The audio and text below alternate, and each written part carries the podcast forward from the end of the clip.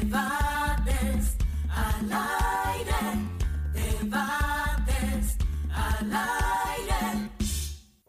Aquí seguimos, aquí seguimos en al final de la tarde con Jordi. Bien, como habíamos eh, conversado con ustedes, vamos a tener una conversación bastante interesante, abierta, sobre un tema, eh, como decíamos ahorita, que causa escollos, un tema que causa eh, opiniones diversas, lamentablemente opiniones también de personas que no, no saben del tema en sí, que a veces solo por dogma se habla sobre la orientación eh, o la educación sexual. En este caso vamos a conversar sobre el embarazo infantil y eh, también en adolescentes en República Dominicana con la educadora y consejera de Profamilia Mariana Santos. Mariana, qué placer, bienvenida al final de la tarde. Gracias, buenas tardes y gracias por la invitación. El placer es nuestro, el agradecimiento es a usted porque este es un tema que nosotros siempre tratamos aquí de una manera u otra. Nuestra Susi Pola trata también eh, relacionado al tema siempre, ca- cada miércoles. En este caso, eh, no sé cuáles cifras eh, podemos tener, cuáles eh, datos específicos podríamos tener en República Dominicana o por lo menos en Latinoamérica. Eh, ¿Cuáles datos se manejan hasta el momento? Sobre embarazo bueno, ah, infantil y adolescente. Sí, hablando de, del embarazo en adolescente en la República Dominicana, nosotros estamos en los primeros lugares de Latinoamérica y del Caribe. ¿Cuáles están cerca de nosotros también con esta cerca de situación? nosotros Jamaica, está cerca de nosotros Nicaragua, Honduras, Ok. eh, El Salvador, países También con el mismo nivel, nosotros mismo nivel en el de- sentido económico y en el sentido educativo. educativo sobre, sobre todo. todo. Eh, y nosotros, pues, es- además, con una población bastante, ya sabemos que somos, no se sabe si son 10 o 11 o 12, pero tenemos alrededor de 2 millones de adolescentes, que es el 19% de la población nacional, que es bastante. Dos millones de adolescentes. Exacto. Entonces, y- y ese número, disculpe, ese número eh, se mantiene, eh, por décadas se mantiene similar Sí, y, en, y en por- aumento. Exacto, por la paridez, por, Sí, la, sí, por, la, por, por la cantidad. Pues este es un país que, gracias a Dios, por un lado bien, que las mujeres todavía tienen hijos. Hay otros países que envejecen y no, Sí, y no sí. tienen pobla- hijos y lo que están envejeciendo aquí es todo lo contrario. Sí, sí, se, se Entonces, incentiva. los datos que tenemos es que eh, la, la- el embarazo en adolescente de manera eh, global en el país es de un 19.74, sería un 20% a nivel nacional. Pero tenemos provincias que tienen un mayor eh, porcentaje. Claro, claro. Porque está muy ligado a la pobreza y, y a la vulnerabilidad de los y las adolescentes y, y a la parte educativa. Entonces ahí tenemos una Elías Piña con un 26% de embarazo en adolescente. Tenemos un Pedernales con un 23, tenemos un Baní, tenemos María Trinidad Sánchez, tenemos el Ceibo, tenemos San Cristóbal, Dajabón, es decir, poblaciones que tiene que están por encima Sí, del sí, 20%, tienen sí, pero 23, ese es 22. escandaloso. Exacto. Ese porcentaje en base a la población de esas Exacto. ciudades. Eh, ¿cómo, ¿Cómo está de todos modos el Distrito Nacional, Santo Domingo? Entiendo que menos, pero El Distrito Santiago. Nacional tiene bastante por la población que, que tiene Ah, una... pero, pero el porcentaje, el porcentaje. ¿cuál- Sí, el cuál- porcentaje de Distrito Nacional y Santiago está dentro de la media del Ah, ok, 19.74. como quiera. Es- ahí estamos. Ok. Estamos. Porque sabemos que, que lo- los, las ciudades grandes tienen más oportunidades y muchas veces los padres, los tutores y, y las madres tienen un nivel educativo mayor y los jóvenes tienen más oportunidades de, De educarse también, de tener la educación, el acceso. Sí, de insertarse sí. en la en las en la cultura y eso que en, los, en la zona rural Ujú. la zona rural no tiene grandes oportunidades No, a veces hasta no. las escuelas están lejos no hay transporte a veces son madres muy pobres tampoco hay, hay trabajo y entonces a veces el que la niña se emplee o se case a temprana edad Es una solución. Es una solución para ambos. La madre cree que es una solución para ella y las niñas también. Sí, y al final sí. va enrolándose eh, el círculo de la pobreza. Entonces, en, en- en otros, ¿cuáles otros puntos podrían ser los factores que llevan al embarazo eh, eh, infantil y adolescente, que en muchos casos también está el incesto. Sí, nosotros el año en el año 21, según las cifras de del Ministerio de Salud, en el sector público solamente, en el sector público tuvimos 25.190 niñas eh, eh, que, que tuvieron... Se les dio atención médica. Pero, sí, pre y postnatal, es decir, que tuvieron niños. 25.000. 190. Ok, Solo eso fue en el- el 2021. Sí, en el sector público. Estamos hablando Claro, de los claro. hospitales y Sí, las sí, sí. maternidades, sin contar el sector privado. El Tú sector sabes que muchas niñas adolescentes que dependen de sus padres, pues son llevadas al sector privado. O esa persona, ese, en muchas ocasiones, adulto, un adulto que También le embaraza, asumen- tiene asumen cierto... su paternidad Exacto. y también llevan al adolescente al sector privado. Es decir, que estamos hablando de una cifra bien alarmante. Claro, escandalosa. escandalosa. Entonces, eh, eso fue en el 21, se mantuvo en el 22. Nosotros tuvimos unos datos de la tasa de embarazo en adolescente por año y, y vimos con preocupación que el, el año donde más subió el embarazo en adolescente precisamente fue en, en el 2019. Mm, Nosotros tuvimos, duramos con una cifra eh, estadística del 2018 de un 21.52% de embarazo en adolescente y Wow. subimos en el 2019 a 24%. 24%. de un año a otro. Y luego bajamos en el 2020 al 22% y en el 21 al 21 y ahora el año pasado estuvimos en el 19.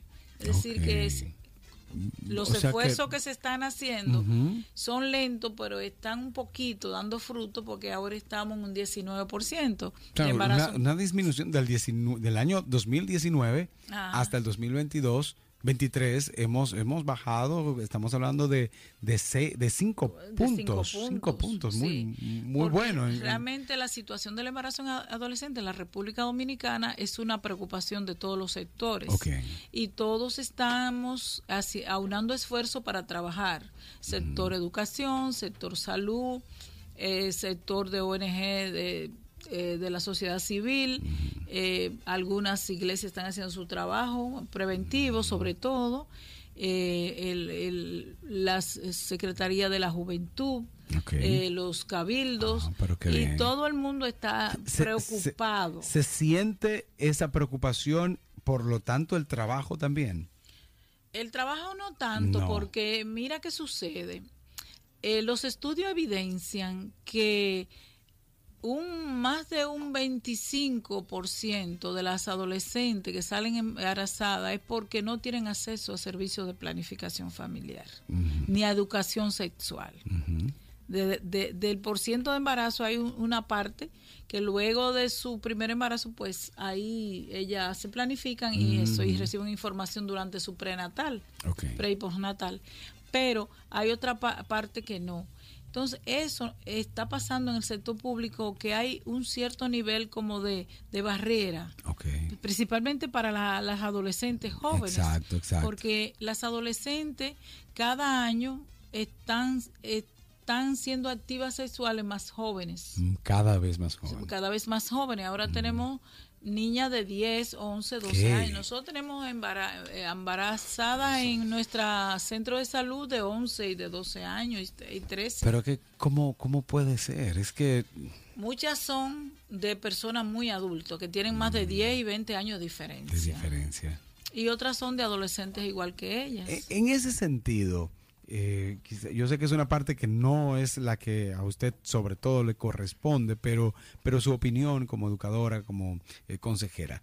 E- En esa parte, cuando hay una niña que se sabe que en el centro médico, en la familia sabe que fue abusada sexualmente, Sí, eh, eh, porque si aunque es- haya voluntad, porque Sí, porque no los los menores no, no, no están para consentir Eh, eh, ese exacto. tipo de cosas. Entonces, cuando se, se conoce que fue de una persona adulta, no hay manera, no hay algún procedimiento que se lleve a cabo desde los centros hospitalarios, eh, desde, desde un lugar como Profamilia. Eh, ¿Algo se puede hacer? ¿Se reporta? ¿Qué se hace? Bueno, lo que se debe hacer es Lo que se eh, debe. lo que se debe, pero que no se hace. Ah. Y yo pienso que, que ahora con la presión que hay, yo creo que se va Se a tomar alguna, tomar una- alguna medida de, de investigar, de, de llevar a terapia al adolescente, de, de investigar con los tutores y padres para ver ahí tomar decisiones en ese sentido y que haya consecuencia es eh, es sometimiento de- del- del adulto porque está penalizado en la ley que un mayor de edad claro, claro. tenga relaciones sexuales con una menor pero aquí se ha normalizado Sí. y se ha norma eh, y se ve como normal Sobre todo que antes se hacía muy normal, pero tenemos leyes Exacto. y obviamente por más que se hizo por mucho tiempo, están las leyes. Y, y cuáles son las principales, esperando que algún día entonces sí podamos eh, llevar estos procedimientos eh, y qué bueno que usted dice que por lo menos con, con la presión quizás. se está se está tomando y se está pensando en eso pero oye ¿Qué, qué sería lo, lo- lo justo, lo correcto entonces? Llega esta niña embarazada. ¿Qué eh, ese proceso rápido pero contundente y efectivo? ¿Cuál debería ser? Lo ideal sería que los tutores y padres pongan una denuncia. No, no, pero pero Puede ser por seducción o puede ser por violación. Vamos a poner porque hay que- muchos casos que son de, de abuso. Vamos a poner que los padres medio están de acuerdo por esa misma solución, que este hombre mantiene a la familia y ayuda, pero llegó a un centro hospitalario público. Y, y los padres la llevan o la madre y todo, todo va pasando por parte de la familia desapercibido, pero el, el centro médico debería. ¿Qué, denunciar. qué, qué- qué podría hacerse? Sí, lo ideal, la ley dice que debe denunciar. Que se debe denunciar a- al, al La ley ministerio. manda al centro hospitalario también, Sí, especifica al centro sí, hospitalario. sí. Y al, y, al, y al proveedor del servicio. Ok. E inclusive cuando hay abuso, maltrato eh, en un niño, una niña, un adolescente, eso se castiga con la ley, la ley lo castiga claro. si tú no lo denuncias. Ah, atención. Porque lo ideal es que él denuncie eh, el padre o tutor del Sí. niño o la niña. Porque en un centro médico se descubren muchas cosas. Exacto. Muchas cosas se pueden descubrir. O sea, es una llegue- herramienta favorable. Y para- aunque lo lleven disfrazado. Sí, sí, sí, Porque sí. a veces dicen que el niño se cayó, que el niño le pasó esto, que la niña le pasó esto, que la niña salió y a veces hay un incesto dentro de la casa, que alguien abusó de la familia y lo protegen. O- y eso o- lo vemos a diario. Llevan a la niña porque tiene un desmayo, porque y cuando se dan cuenta es que ha sido violada. Exacto. Eh, o ah, que con- está embarazada. está embarazada. Porque a veces cuando van así con, con como tú dices, desmayada, mareada, eh, mal- Débil, débil, malestar anemia. general, eh, eh, con, con náuseas, con dolores abdominales. Y cuando tú vas es un embarazo en curso. Pero entonces, quiere decir que nosotros estamos eh, muy atrasados en este tema todavía. En la parte legal sí. Mm, Bastante. Estamos porque no estamos denunciando, no lo está haciendo, no, no, se están no. haciendo, salvo casos muy excepcionales ya de mucha envergadura. Ajá, de algo ya contundente, Exacto, y que, fuerte. esté afectando la vida prácticamente. Exacto. Y, y además también en la parte de los tutores y padres. Porque Sí, muchas veces ellos son cómplices y coauspiciadores de lo que está pasando y lo ocultan. Sí, sí, sí. ilegalmente, aunque el niño es sujeto de derecho ya a partir de los 14 puede denunciar, pero está amenazado quizás por padre Claro, o madre o tutores, eh, no tiene información, que es un problema serio que tenemos con los y las adolescentes, y tiene miedo, recuerda que estamos hablando de un niño, una niña, un adolescente que depende de esa familia, Claro. entonces Claro, esos claro. padres se convierten en cómplices, esos tutores se convierten en cómplices y, y no, no, no actúan. Se sí. hacen un poco cómplices de lo que está y muchas veces ellos son los que lo propician. Claro. Porque una niña, por ejemplo, de 12, 13, 14 años, eh, rara muy eh, ocasiones o excepciones, va a enamorarse de un señor de 30 o 40 años. No, claro Le que va a no. gustar un muchachito de 15 o Claro que 16 no, de su no, edad, de su escuela, Claro de su entorno. No, no, no, por eso, por eso es castigado, porque Exacto. ahí tiene que ver obligatoriamente, eh, necesariamente, como usted dice, rara una excepción. Eh, comúnmente hay una seducción Sí, y, y y- una persuasión. Exacto. Entonces, y un por esto- abuso. y, y obviamente que se que llega a un abuso en el común de los casos. Pero el embarazo en adolescente es preocupante por todo lo que eh, eh, eh, engloba esa situación para el desarrollo tanto de las, de las adolescentes, de los jóvenes, como del mismo país, porque son embarazos de alto riesgo. Eh, hay mucha deserción escolar, Sí, hay muchos claro. problemas de salud, eh, muchas veces no se continúa en la escuela porque se insertan en la parte laboral, en- porque ya hay una responsabilidad. No hay un desarrollo personal de esa niña, generalmente de la niña, porque muchas veces Claro. el joven o el adulto se va y la abandona, y es una no, madre soltera. de esa niña madre, Madre. y de la criatura mm, Exacto, también. Entonces no hay un desarrollo. No hay un desarrollo, eh, la, el- los niños productos muchas veces no son de la mejor eh, eh, la mejor salud que tienen. No, hay una no, alta no. mortalidad de niños de, de, madres adolescentes ahí en el posparto Sí. inmediato. Y además ya no se pueden insertar en sus actividades culturales, artísticas, educativas, porque ya tienen un ser que, que demanda que- Una responsabilidad. entonces, realmente es delicado y, y afecta el desarrollo socioeconómico, emocional y cultural. Eh, En la mayoría de los casos, eh, o sea, en, en, en síntesis podríamos decir que eh, el embarazo infantil es una, una limitación para el desarrollo eh, socioeconómico como se- y cultural. socioeconómico y emocional. Sí, Porque mira qué sucede. Las adolescentes están en una etapa de transformación, Claro, de niñez a adultez. Y, de, y la sexualidad es parte de esa transformación, tanto física como emocional. Es decir, se ya su cuerpo crece, se desarrolla, eh, llega a su me- primera menstruación, eh, le crece, su, se define su cuerpo de, de una mujer femenina y eso es atractivo y bonito para ella. Entonces, hay una parte emocional de- y educativa y de orientación que está cojeando.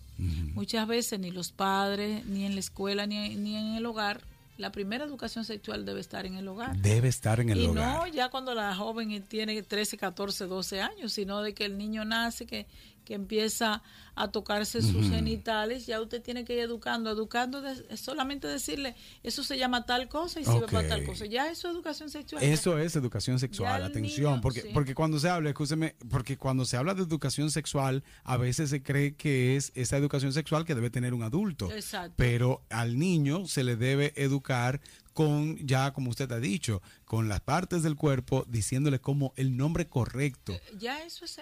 Lo que pasa es que aquí se cree que la educación sexual, nosotros en ese sentido estamos tan, tan, Sí, tan, tan, sí, tan. No voy a decir qué más. Sí. Porque, oye, la persona cree que educación sexual es una educación que tú vas a dar coital. Es decir, como, Exacto, ¿qué tú vas a hacer cuando vas a tener una relación? ¿Cómo se.? No, no es eso. Es tú. Eh, transmitir eh, información, educación, actitudes, valores, eh, todo eso es educación sexual. Acerca de la sexualidad del hombre y de la mujer, de las personas, para que esa persona tenga información, tenga actitud, tenga valores a la hora de que vaya a tomar una decisión y tampoco sea manejado ni abusado. Un joven o una joven orientado. Eh, no te voy a decir que no sea abusado si es Pero secuestrado. menos ponen a- probable. Pero Exacto. no. Ah, en no- el día no a día Exacto, menos pero no es tan fácil de seducir Claro. porque le den 100 pesos, porque, porque Le den un celular, le le un ofrezcan un celular, celular. porque le den un helado, Ujú, porque ya sabe y conoce. Claro. No claro. se deja tocar tan fácil. Eso mismo iba a decir. No es lo mismo cuando no tiene conocimiento de, de las sensaciones o conocimiento de un toque a cuando ya lo tiene, cuando alguien entonces se acerca o que se lo pone en las piernas. Exacto. Sabe le que... pasa la mano por zonas privadas. Exacto. Entonces, por eso hay que dar educación sexual desde de la niñez. Vamos a recibir esta llamada. Adelante. Buenas tardes. Colóquese esta ahí para que la escuche. Buenas tardes. Buenas tardes, Ah. Adriana, ¿cómo estás? Hola, muy bien, muy bien. Me place, te pido excusa porque eh, presentó un asunto en La Vega que no tenía contemplado, pero No, tran- contigo. tranquilo, Lo tranquilo. primero, lo primero es, eh, eh, porque hay mucha gente que tiene la confusión. Eh, Profamilia, eh, ¿qué es? ¿Es una entidad privada? ¿Es una ONG? ¿Y cuál es el objetivo y finalidad de la, mis- de la, de la entidad? Ok, bueno, eh, la pregunta es que qué es Profamilia, ¿Qué es cuál Profamilia? es, sí, qué es su Profamilia es una ONG, una institución sin fines de lucro. Es una institución que cre- nació el 14 de marzo de 1966. Eh, nació en, la- en ese momento en base a la planificación familiar y la salud y protección prácticamente de las mujeres, porque en el 66 no se hablaba de no se hablaba de, de sexualidad, de planificación familiar, nada de eso, todo eso era mucho mito y tabú. Sí, no, no se da nada. Y somos una institución eh, pri- eh, ONG, pero podríamos decir que privada. No pertenecemos al Estado, no somos del No, no, gobierno no. como la gente piensa. Vendemos servicios de salud a muy bajo costo y siempre tenemos también eh, servicios eh, para personas en, de escasos recursos. Es una institución que todo el mundo sabe que es una banderada de la defensa de los derechos sexuales y reproductivos de las mujeres Sí. también está banderada de la eh, en prevención de violencia de género. Nosotros somos la primera clínica del país que dentro de su consulta tiene un protocolo para detectar violencia de género. Atención, la primera Sí, del país. que lo utilizan nuestros proveedores de servicios de salud, Mm. nuestros médicos. Ok, Ese protocolo está dentro de la consulta. ok, ok. Y también los pediatras también tienen su protocolo de detectar abuso y maltrato infantil Bien. dentro de su Y, consulta. y Profamilia sí los denuncia Exacto. inmediatamente. Sí. Profamilia, ese es parte del protocolo. Sí, eso si se detectó, se, denuncia. Sí, porque la Qué denuncia se hace o ya sea a la unidad de violencia de género o a la- Sí, sí. al tribunal de niños, niñas, adolescentes y hasta muchas veces a la línea vida. Ok, ok. Nosotros sí hacemos eso, por, eso, por eso decimos que nosotros sí denunciamos. Exacto. Eh, Porque, tenemos- porque de nada sirve el protocolo Si no eh, se Si aplica. no se aplica. Yo- Jordi, ¿tienes alguna otra pregunta? Jordi, se, se fue Jordi. Pues sí, eh, la institución eh, nació en el 66, ya tenemos 57 años. También eh, somos abanderados de, de- de defender eh, las tres causales. No es justo, no es justo ni es humano que una mujer que es violada por dos, tres delincuentes y que quede embarazada tenga un producto sin saber ni siquiera quiénes son porque ¿Quiénes son, son? desconocidos. Y tampoco es justo que, que una que, que una niña, como hemos visto, de también abusada de incesto, Ujú. 12, 13 Claro, años, como claro. esto hemos- tenido casos de un tío, de un No. hermano, de un padre. de su padre y que esté embarazada de su padre y tenga que tener ese niño, de- que es su hermano y su hijo. Sí. Entonces, eh, Sí, nosotros, nosotros- abrazamos esa, tre- esa defensa de las tres causales. En este espacio abiertamente lo hemos lo hemos abrazado también. Eh, justamente ayer hablábamos sobre sobre eso y las, ayer antes de ayer, Jordi. Sí. Eh, llegó Jordi. Bueno. Llegó, nos sorprendió. Finalmente. finalmente. Nos sorprendiste. si, si usted supiera los vericuetos que yo tengo que No, me imagino. me Ahora yo sé que tengo, que tengo una, una Montero. Ah, para que sepa. Bueno, eh, Bienvenido, Jordi. gracias. Bienvenido a mi programa. Sí. De- de- eh, escuchaba precisamente el caso de, lo- de las tres causales y uno quisiera eh, que, que pudiese explicarse que ya lo, lo habías comenzado a hacer. ¿Por qué es importante que la gente pueda comprender, eh, principalmente mujeres, lo de las tres causales? Y, y esos mitos que existen, si se pueden decir. Mira, Jordi, la población está a favor de las tres causales. Lo único que hay una élite que no la quiere dejar pasar y hay una élite de doble moral que también se quiere a- acuñar con esto. Pero realmente las mismas mujeres dicen, no, pero si a mí me viola una hija un delincuente y me se embaraza, yo no quisiera que, tú, que eso progresara. Eh, porque imagínense, eh, o si, como lo vemos, tíos, hermanos, eh, padres, abuelos, tú ves que abusan de, pero de niñas jovencitas, Claro. 10, 11 años, 12 años, Pero- padrastros Ujú. que se han llevado el galardón, los padrastros en los últimos años de, violación y abuso sexual y muchas veces muy hasta, frecuente. sí, hasta a veces eh, la madre eh, es medio cómplice Cómplice, no sí. siempre pero en Sí. algunos casos entonces no es justo es una opción que está ahí para casos extremos eso es lo que no se entiende nosotros hemos tenido casos de mujeres que han estado hasta 10 días internas eh, desangrándose por un producto que no es viable eh, y que está latente pero no es viable por el mismo hecho del sangrado permanente. y, y, y nos dicen, pero que ella se puede morir, pero ¿qué podemos hacer si eso no está permitido? No está permitido. O sea que quienes se hacen llamar provida, ah, es cuestionable ese término. Exacto. Este es cuestionable. Bueno, mira, particularmente eh, eh, yo como activista feminista que siempre he sido, creo que, que ni pro vida de nadie tiene derecho a tomar decisiones por la vida de nadie. No, no. Nosotros nacemos libres e independientes. Exacto. y la constitución lo dice. Y los seres humanos somos libres. Entonces, sobre tu vida y tu cuerpo, tú tienes derecho a tomar decisiones Claro. que no afecten a un tercero. Claro. Eso, correctamente. claro. Es lo que, lo que hablábamos. Tú eres una sí, víctima. sí, Cuando hay una sí. violación hay una víctima. Sin embargo, cuando tú restringes derechos, afectas una colectividad. Exacto. Exacto. Exacto. Es así tan sencillo. Entonces- Porque tú no le estás restringiendo el derecho, por ejemplo, y escúchame la interrupción, a alguien que crea en la vida. No, o a alguien no, que no, tenga una creencia No se le está dogmática. imponiendo nada a nadie. No se le impone. Si se Tú no acepta quieres. causales. Tú quieres respetar tu principio, tu dogmático. Perfecto. Ahora, el otro también tiene derecho a elegir. a elegir, que es el problema, es decir, porque yo no quiero, yo no yo quiero que todo el mundo no quiera, pero no es así.